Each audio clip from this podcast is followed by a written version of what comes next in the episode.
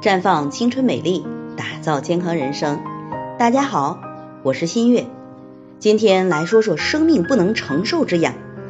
皮肤干痒，我们还能挠挠；脚气复发，也能涂涂艾灰缓解一下。但女人下体痒的时候，那才真真的叫一个痛苦。特别是现在天气热的时候，更是尴尬。孙女士今年二十六岁，昨天过来咨询。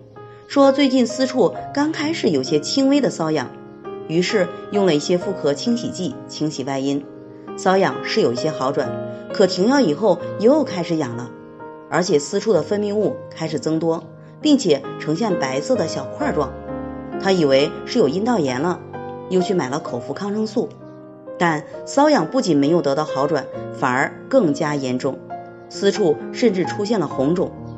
其实它的情况呢是不合理的干预所造成的。女性阴道里面生存着二十多种微生物，有益菌维持着女性阴道的弱酸性环境，可以抑制其他致病菌。正常情况下呢，致病菌数量很少，不会引起症状。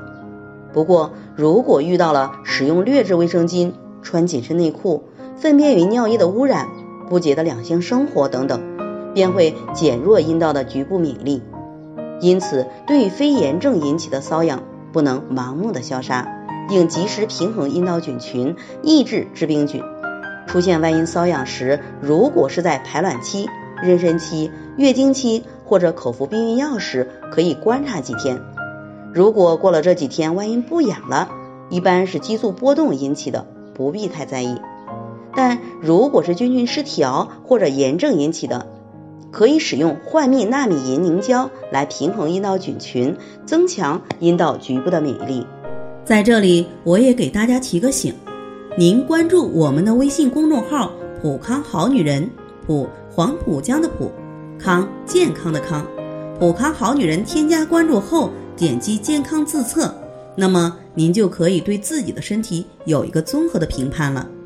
健康老师会针对您的情况做一个系统的分析。